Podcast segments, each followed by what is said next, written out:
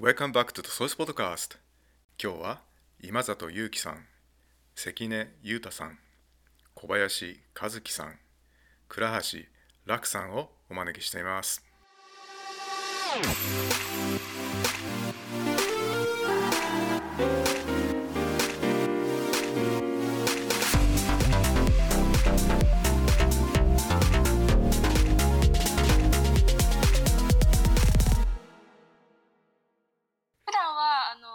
が軽くあのププレゼンというか簡単に私たちがなんか今までやってきたことを、まあ、ちょっと簡単に喋ってでその後みんなで質疑応答っていう形をいつも取らせていただいてるんですけれどもなんか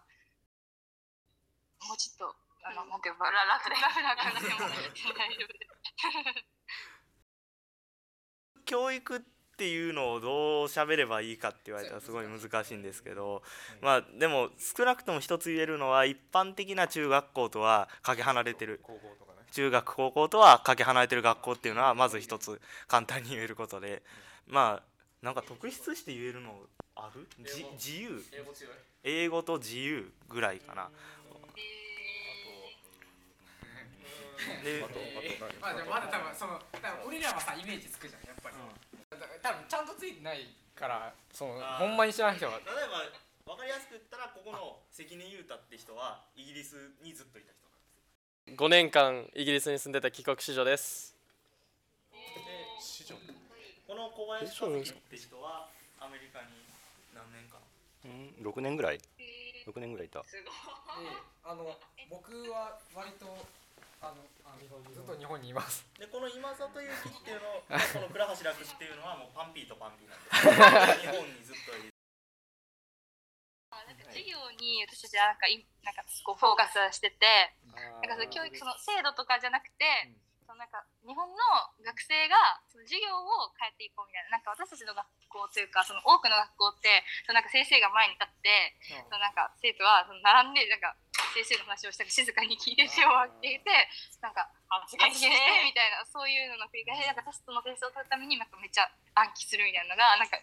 私たちからしたらなんか結構そういう当たり前たり前なんですけど、なんかそそれとはちょっと違うのかなっていうふうになんかお聞きしたっていうか。どういう感じです。かまあうちの学校だと社会とかまあの授業で、あまあ、英語もそうか。であのみんなの前で発表をしたりするんですけど例えば直近だったら英語の授業で10分間のプレゼンがあるっていう鬼みたいな課題が出ててでふざけんなよとか思いながらであとは授業が英語で行われる点ですね。いやあの音楽、えー美術体育らへんはほとんど英語で行われてます。どうぞ。ああえっと訂正すると 10分は一部です。さすがに。さすがに一部です。レベルはそうレベルあそう確かにそれもそう。そうよく言ってくれた。よく言ってくれた。そう あの英語のそのレベルの段階分けをしながらそのそれぞれで学んでるって感じですね。10分は割とレベル高い方でやってますイギリスずっと行ってたやつとアメリカずっと行ってたやつと生粋の日本育ちのパンピーたちが 一緒に同じ授業に詰め込まれたらもうものすごい差が出ることが必然なんで何個あるんかな？S、S プラス H、H、あ I、IHH プラスが分かれてますね。英語のクラスだけなんですかあの他のあの美術の美術とか音楽とかそういう教科も英語分かれてない時間割が変わることによってそのそこのコマに入るはずやった授業がスワップされてあの英語のレベルごと別々になったりはするような。あでもレベル別っていうのは英語だけだよな。英語だけ。ちゃんと実は国語もあるんだよ。あここも分かれてんだあそうだ俺あれ？だ7年の頃ダメだ一番下のクラスだった俺。あそっか島流しさあそうだわそうだそうだ日本日本帰ってきた時に日本語があやふやすぎてあの他の皆さんがいるクラスの1個下の基礎国語っていうところに突っ込まれてました。高校から一応まあわわ分けられてはないんですけど自分のその考えに基づいて枠を取っていくその履修をしていくんですけど、まあ、私はあの入学する時に中学校から履修できると思ってて入ってその入った後に知ってめちゃくちゃ絶望してたんですけど 実際にできるのは高校からでちょうどおおとついか？昨日か？昨日。昨日履修登録終わったところですね私たちの学年は。あーでも必修はあるんでアンスケっていうあのアンスケジュールタイムその授業が入ってないコマがあるんですけどそこに開けるかとかそこ突っ込んでアンスケなしに地獄の豪華に焼かれながら毎日を過ごすみたいな考え方のやつもいるからフレックスの30分しかお昼休み含めて休みがないみたいな人たちもまあ一定数います。うん、でも録音すけど安週間期末とかあるんです。かテスト。授業ごとやね授業ごとそうテス人によるああえっとなんかもうバンって目の前に来たんでえっと言っちゃいますと授業ごとによるよねでも。先生にもよるんかな？テスト習慣とかいうのはない。そう。ないないない。ね特にねそう。そう。先生の感覚。だって今日今日も1時間目から国語の中間ぶあぶっ込まれてその後5時間ちゃんと授業あったしな自由さゆえの話とかをする？あのよくないよよくないよ。いやいいですか？あの確かにその話はすごく重要でその自由やからいいってわけじゃないもん。例えばなんかすごい分かりやすく外の人に向けてうちの学校の自由さを伝える時はうちの学校はルールが3つしかないって言うんですよまず。で1つ目のルールがスケボー。で2つ目のルールスケボー禁止。で2つ目のルールがガム禁スケボースケボーです。だから校内でスケボーするのスケートボード禁止で2つ目が、えーガム禁止で最後の1つにドラッグ禁止っていうのがあるんですけど もうこの時点多分これ知らないですよ。実際知らないですけど多分これ後から増えてったんですか？え最初からあるんですか？時代の異物だよね。今時。えなんか多分多分我々が想像してたのはなんか最初は何もなかったんですけどそうそうそう最初スケボーしてたやつがいてスケボーで事故起こして いやそういうそういう学校なんですよ。うちはこれがなんかいいとか悪いとかも犯罪やからよくないんですけど。もう完全に文化が違う子っていうのはやっぱいるんですよ。その海外から来たんでそこは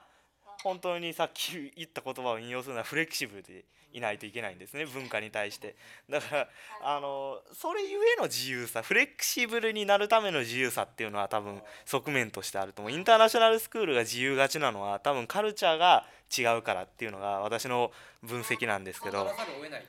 そう日本のルールで当てはめたら海外のカルチャーが破壊されてしまうっていうのはよくあることなんで。だアクセサリー禁止メイク禁止髪染め禁止とか。そんなものを他の俺俺らそこら辺のルールが全部ないからその全員メイクピアス髪染め OK そうそうそうなんよ。ほとんど全員してる。高校とかだと一般的なことじゃないですか。髪染め禁止ピアス禁止アクセサリー禁止っていうの。でも海外の例えばどこでもいいですけど海外のとある場所ではそれが全然容認されてるわけです。でそこから来た人たちが私たちの学校に入りうる可能性が安易にあるわけですね。だからそれを意識しないといけないんですよ。インターナショナルスクールである以上は。それゆえの多分ルールが緩さっていうのをがあってでそれ緩いっていうか自由さだね。それゆえの自由さフレキシブルさがあってずっと日本にいる俺たちはそれにあやかってるって感じ。そうよく言ってくれた全然逆じゃないんですけど あのなんかその校則とかはあの、まあ、もちろん文化の違いとかあると思うんですけどあの授業ってあのなんか私の学校だったら例えば先生が「ここなんだと思いますか?」みたいな感じで聞いたら、なんかなんかシーンみたいな。誰も答えないみたいな。なんかもうみんな遠慮しちゃってなんか静かみたいな感じなんかすごい多いんですけど、あのその雰囲気的に授業の雰囲気ってなんか逆にそういう先生から質問されないとか、なんかグループワークが多いとかそういうのなんかありますか？我々の学校だとあのクラスごとに大体先生がうまく化け物を一人配分するんですよ。この学校自由な学校ですからその大体そのこの自由な校風を目当てにそのしすごく自己表現の激しい子供がたくさんわーってくるんですね。これとかですね。これとかですね。これとか映ってないよ。映ってないよ。あの、まあ、モンスター枠がいるんですよ。大体。ひ一授業に一人。あの普通の学校だったら学級崩壊を引き起こしてもおかしくないようなモンスター枠が絶対一人はいて、まあ、こういうのとかこういうのとかこういうのとか、まあ、ちょっとそう相関は分からないかもしれないけどでもい。るんですよね。でそれらは、まあ、割と都合よくクラスで分けられてるよね結構。でそれらのモンスターたちがそのクラスの空気をうまく牽引して喋ったりとかグループワークをさせたりし一緒にしたりとかそういうふうにやってる感じですね。授業の内容も本当に先生の個性出ますよ。あほん数学とかめっちゃ出るくらい。数学でめっちゃ出ますね。あの本当に趣味7割みたいな時に思う時ありますもん。本当になんか先生が先生が自由だよね。本当に。そう先生にもルールは少ない少ないそうあだからそのそうやっぱその割と半分私立やん。やからっていうのもあるんじゃない？できることが増えてるわけやん。それに楽しんでる先生も多分居続けてるわけやからそのどうしてもここういう面はあると思います。もしくはもうその日本日本全体をなんかそう意識を変えるっていうふうにするかこれかっていう二択だと思います。そのうまくそのコントロールできる人数だからそれも結構さ幸いしてるのかもしれないですね。20名いかない。絶対行かない。20以下よな基本。一クラスあでもそれそれは少人数制ゆえの先生らのできる自由度の高さはある。40人を全員コントロールするにはそれ講義型で喋るしかそのパワーが足りないっていう人らももちろんいると思うからそれは人数に依存すると思うその授業の仕方っていうのはもちろんそれそれが例えば家庭教師っていうあの塾の形態もあるしマンツーマンっていう形態もあるし講義型っていう形態もあるしそそれが実際に分かれてるのがその何よりの裏付けやね正直。だから20人っていうのはあると思うよね。うん。なんか授業結構あの今聞いてる感じだとグループワーク多かったりなんか自分の意見言ったりする機会結構多そうだなっていう感じだと思うんですけど、なんか逆に静かに勉強したいみたいなことがっていないんですか？絶対いるにはいるんですけどっていうよりは静かに授業したいっていうよりはえどうなの？主張がないだけ？先生が静かに授業したいと思ったら静かな授業の作り方をするからそういう先生が。でそのアクティブな授業の作り方をしようって思うタイプの先生はそういう作り方をする授業の構造を。だからそれに割と沿ってるんじゃないかな？多分なんか授業とかでそのここを入試に出るからみたいなすごい入試を結構基準にまあ回ってる授業が回ってるというか感じで多分みんなも周りの生徒も受験だから勉強しなきゃみたいな感じで勉強してると思うんですけど皆さんはなんかなんで勉強してるかっていうかなんていうのその授業のその目的がその受験であるのかそれとも普通に学びたいから勉強してる。まあななんで勉強するかって言われたらまあ普通にうん俺俺の場合もう半分楽しみたいからみたいなところあるしその授業も受験に沿ってっていうけど俺らあの編入生とかが割といるし帰国子女の場合、まあ、俺俺の場合その授業でその小学校の部分を補ってない場合理科とかでそのこの振り子の授業小学校でやったよねって言われても俺らやってないんで分かんないからあんまりそういうのがなくてちゃんとカバーしてくれてて。で授業をやる目的はそのグループワークとかで割とリーダーシップを使ったりするんですけどそのアイデア出したりするのがまあまああの楽しかったりするからもう勉強したいとか関係なくあまあどうせ学校に来てるのか楽しんで授業したいなっていう目的でやってます。なんで勉強するかだよね。いやあの勉強するのはあんまり、まあ、好きなことを勉強するのはもちろん楽しいんですけどいまあ、未だに、まあ、なんで古文勉強するのかもあんまり分かってなくて。古文が勉強する古文を勉強する意味は未だ分からないですけど、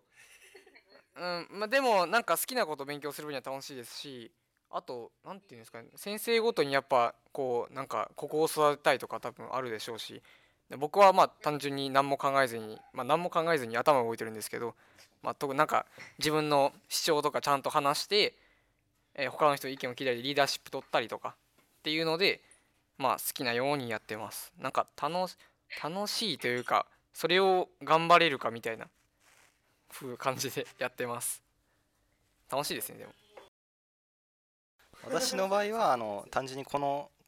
中学校を卒業した後別の高校に行くんでその受験勉強のために頑張ってるって感じなんですけども、まあ、ただ私がその他の生徒を見るにあのこの学校って漢学付属なんであの最低限勉強してれば勝手にエスカレーター式に大学に上がれるんですよ。ですからあの受験勉強を意識してるというよりは私が見るに多分あの勉強を楽しいのもあるんでしょうけど一番大きいのはやっぱコミュニケーションツールとして学んでるんじゃないかなっていうのが一番あってだから例えばそのそう 勉強してそのその結果テストやってそれで88点と88点取ったりとかでも友達は一歩80点取ってたらその8点の差を言い切ったりしますし そのそうお前だ。そうそういったその感じのコミュニケーションを楽しむがために勉強してる人がまあ多分ほとんどだと思います、まあ、楽しいのもあるんですけどね。いやだからここの学校ってやっぱその今画面に映ってるやつ多分全員面白いんですよ。あこんなやつとか。そんなやつとか。っていうの っ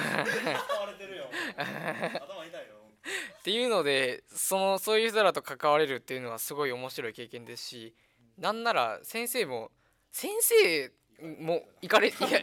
まあ面白いんですよね。一枠で何人ぐらいいるんですか？80 20人ぐ20人以下が4クラス。だから80以下ですね。そっち何人いらっしゃるんですか？230とか200人ぐらいです待ってこれ絶対同じ学年に知らんやつおる。230人。クラスとかありますよ。6クラス。230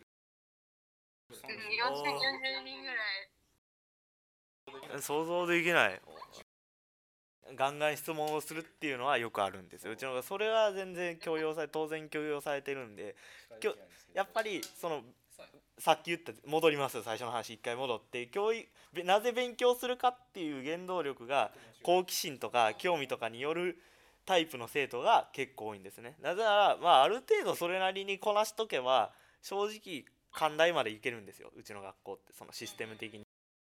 正直それなりに勉強してても、まあ、感覚別に悪い学校じゃ全然ないいいあのいい大学なんでそこに行ってそれなりの、まあ、学校には行けるんですけど、まあ、一部そそれの上でもちゃんと授業っていうのを楽しむ人たちがいる。なんか中学校は全部決まってるけどあの無意識的に授業を好きなんだけ履修してるみたいなイメージが実は私の中ではあって。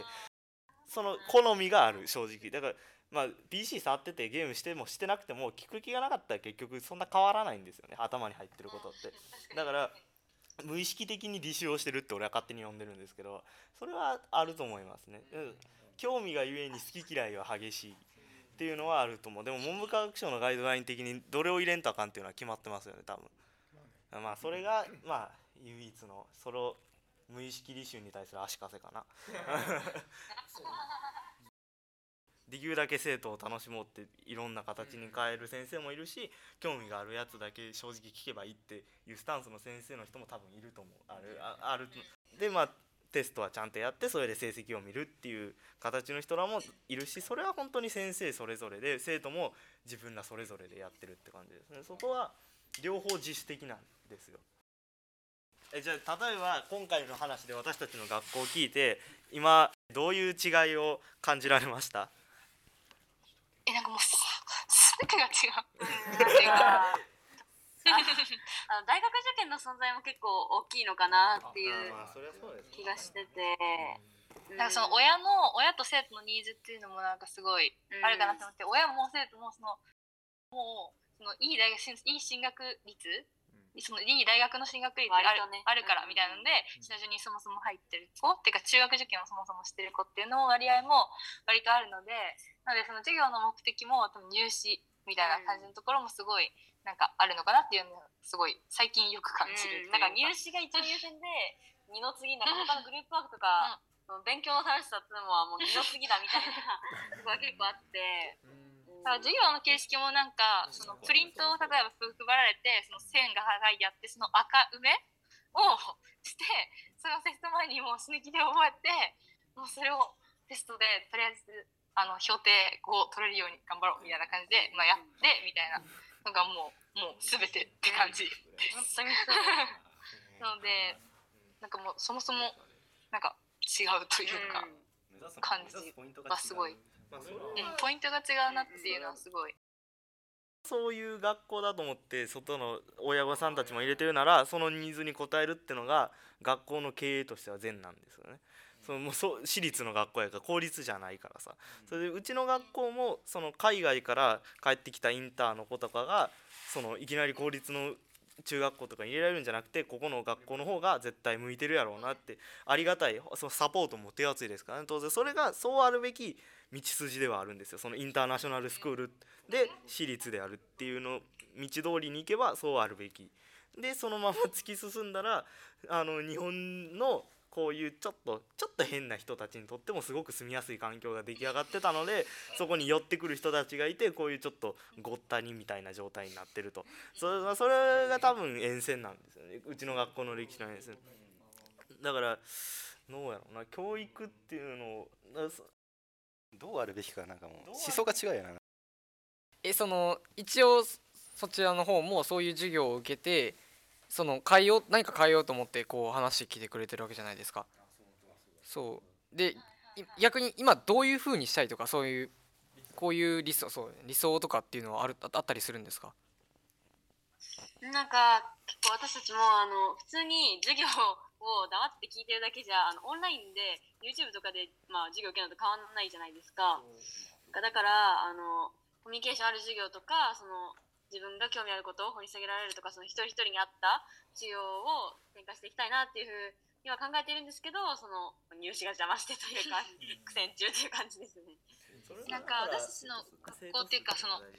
私立ってなん。か私立っていうかその多くの学校最近なんか授業じゃなくて他のところで頑張ってる学校すごい多いなってそういう感じで、うん、私の学校だったら例えばなんか授業じゃなくてその企業体験っていうその新たなそのなんていうんですかリーダーシップ的なものが育めるようなプログラムとか、でプラスアルファのものですごい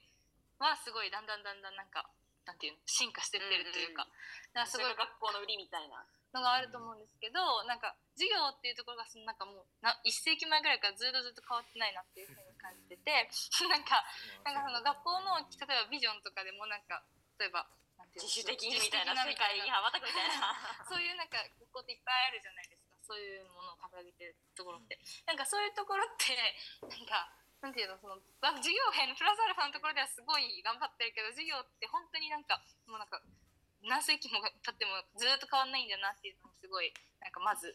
なんか疑問に思ってでなんかなんで変わんないんだろうっていうのはまあ自身入試もあるしそのお金とかそういういろんななんかそういう問題とかね。がなんか関わってるなっていうのはその調査して知ったんですけどなんかそれそれをだからどうやって変えればいいのかそのなんていうのそのどういうものがそのみんなにとって理想なのかっていうのはなんかすごい分かんないなっていうのはすごい最近瞑想中って感じです。今話聞いた推測でしかないけどもその受験いい学校に行ってほしいっていうのが親のニーズやったとしてそのためにその自分の息子をその息子から入った場合かもしあ息子はありえへんのか。娘。しかないのか。娘を入れたっていう可能性もあるし娘が何かのニーズを魅力を感じて入ったっていう場合もあるかもしれないけど、まあ、今回親の場合で話したとしたら学校はまず親のニーズに応えることによってまあそれは良いわけです。経営的には。お金を出すの親だもんね。そうお金を出すのは親だしその親のつてから新しい次の生徒が入ってくるっていうのが学校経営的にはもちろんプラスなんですよね。そそれはあのもちろんそうなんですけどでだからあのその終着点に行くっていう学校側のメリットがないと絶対変わらないと思う。その生徒自体がこうしたいっていうのはもちろん当事者はすごく大事なんですけどでもそうしたそうしたいって言ってもそうしたから結局うちの学校の経営的に何かプラスはあるのっていうのが経営的な考え方というか現実的な考え方なんですね。だから例えばその何ゲームをずっとしたいとか言っても無理に決まってますやそれはあの向こうにとってはその学力も何も上がらないし何もいい形態じゃなくてそれ例えば授業をより深く理解してみんなが率先的に深く理解してして学力向上のためにこういう新しい形を導入したらいいですかみたいなのが多分一番現実的じゃないかなパッと考えたところ。やっぱりその人数が40人っていうのはかなり大きな足かせになって足かせになってると思っていてだから例えばこれは20人とかだったらその例えばですけどプレゼン作ってそのやっぱり学習っていうのはアウトプットでアウトプットすることによって一番覚えるものですからプレゼンはやっぱりその学習形態としてはかなりいい方法なんですよただそのやっぱり40人プレゼンするとなると非常に難しいあの時間が多いしさばききれないしどうしようもないからとなるとやっぱり少人数制でなおかつまあのより生徒に能動的に授業させるようなやっぱ学校がや理想的だとは思うんですけど生徒にとっても、まあ、あとはその進学実績も多分良くなるでしょうから親から、まあ、学校にとっても理想的なんですけど問題は親です。金が多分学費が500万円以上とかそういうことになります。恐ろしいことになります。それがネックですねやっぱり。もうある程度教材を作ってこういう目処を立てて授業をしてるから先生っていう生物をそれでいきなりこう横からぶっ込んでこういうプレゼンしたいです僕私こういうプレゼンそお空に向かって「アナザースカイ」ってやったってそれはあのあれなんですよあの先生からしたらなちょっとちゃちゃを入れてほしくないと思うのは当然の心理なんですね。だから別にまずいきなり授業に入れるっていうのは難しいんじゃないかな。一回自分で例えばワークショップとか作ってみてそれでなんか取り入れてこういう携帯はどうですかって先生一回ぶっ飛ばして上の方に言ってみるとか。そしたらその上のメリットとしては生徒が自主的にこういうこともして自分らで学力向上を図るアクティブな学校ですみたいなことも言えますよっていう上の利益だけを見せてあげればそこから上から先生らのこう下に方針として降りてくるっていう場合もありますしそれかもう先生に直接あの言ってですねその交渉的に先生のこうこうこういう授業で全部変えるっていうのはもちろんできないんでこの例えばここのこここの範囲を教える時にこういうのをちょっと取り入れてみたらどうですかみたいに軽い提案から入ってそれである程度関係作ってからちょっとずつ要求伸ばしていくみたいなのが、まあ、私のよくあるあの授業とかじゃないけど私がよ交渉する時によくやる手ですよねそれどどっから攻めるかっていう。ちょっと話変わってもあの親子のさその意向の違いは絶対ほぼ無理でしょ。あれは諦めた方がいいです。よたまたまたまたま僕がなんと古文が好きで数学も大好きで社会も大好きでなんてことがあったらそれはまあそれにねいいことはあるんでしょうけどでもそんなことは多分ないんで親子の意向が合わないっていう問題は解決されることは多分ないであなたは古文がやりたくないっていうのが現時点やったとしても一個情報して 古文が楽しいものに変わればもう万々歳ねだから古文を楽しく完璧に学べる仕組みを作ったらもうそれはもう特許問だよ。それが完璧な体制で。でもちろんそれは多分人によって変わるんですよ。そのゆうきくんにはゆうきくんのに合った古文の学び方っていうのが多分存在すると思う。でゆうたくんにはゆうたくんのがかずきくんにはかずきくんのがっていう理念のもとにできたのが多分マンツーマンっていう考え方なんですね。あの塾とかでそそれはまあ現実的に無理なんでできるだけ今の、まあ、同世代っていうのである程度思考も合ってると思うそこの思考にあった上で全員楽しめてかつ理解もできるようなっていうのが理想論で語るならこれが完璧なんだよ。えなんか私たちもそのそのなんかなんとかして授業を変えたいなっていうふうに思ってそのやってみたんですよ。その実際に私たちの学校で。例えばその。そのなんていうの？1個はその霊光形別版っていうものをその授業に導入するっていうのをやったんですけど、まあ、それはまあ一回置いといて。なんかあとは あの一人一人あった授業って違うじゃないですか。なのでそのまず1クラス目がそのなんだっけ、えっと、講義型の授業で2クラス目がそのグループワーク。で友達とやる授業でもう3つ目はその友達？で自分で学ぶでその自分がその学びたい部屋に行って自分でなんか学べるっていうものをなんかやった時になんかその理解理解度じゃないやそのこれその授業をこれからもやりたいかっていう質問に対して結構なんか多くの人がやりたいっていうふうに答えてくれたんですよ。だからその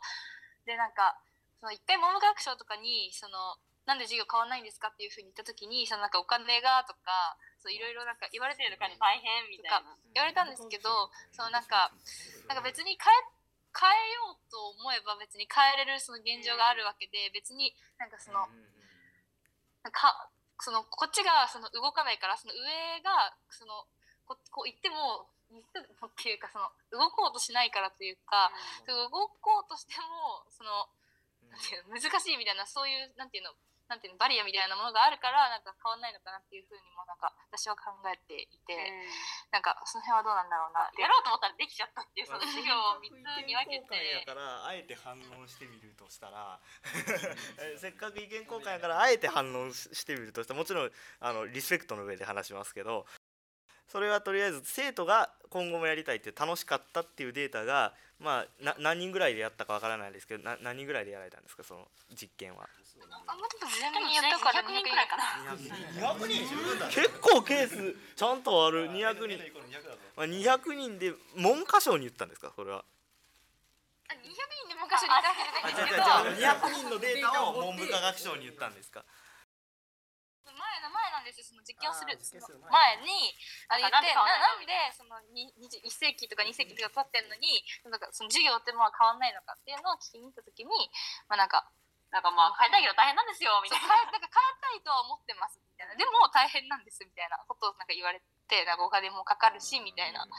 まあことをなんか言われたんですけどなんかそのせ私たちってなんか最初はなんか文部なんか指指導要領っていうものってそのなんかなんていうのそのあの何月に家庭法をやって何月にはあの過去過去のあれをやってみたいなそういうふうにめっちゃ細かくあのカリキュラムが指導要領によって組まれてると思ってたんですよ。なんですけどなんか聞いたら別にそうじゃないみたいな。指導要領はめっちゃアバウトでなんかこういうふうなそう授業やってアバウトそうそうなのでなんか私立だったらそれそれこそなおさら授業自体はなんか全然容易に変えることができる。なのにその変わらないっていうのはもちろんその学校がっていうのも学校の先生とかあのに保護者のニーズとかいろいろあると思うんですけどちょっとなんかその今の話において言えばあの学校が変えないといけないもん。まあもしその上の人が大変って言った意味をい言ったのか知らないですけど大変って言うならばその意味を想像するとしたらもし変えてみてそこのカリキュラムっていうか受験に使われるカリキュラムにおける生徒たちの学力っていうのがちゃんと向上しなかった場合そこは全員死ぬんですよ。それ一回実験やったとしても。そそれの責任を生徒たちに言われたから取るっていうのはまず多分そんな校長先生はいないと思います。JK と DC のディスカッション。パート1はこれで終わります。See you next time.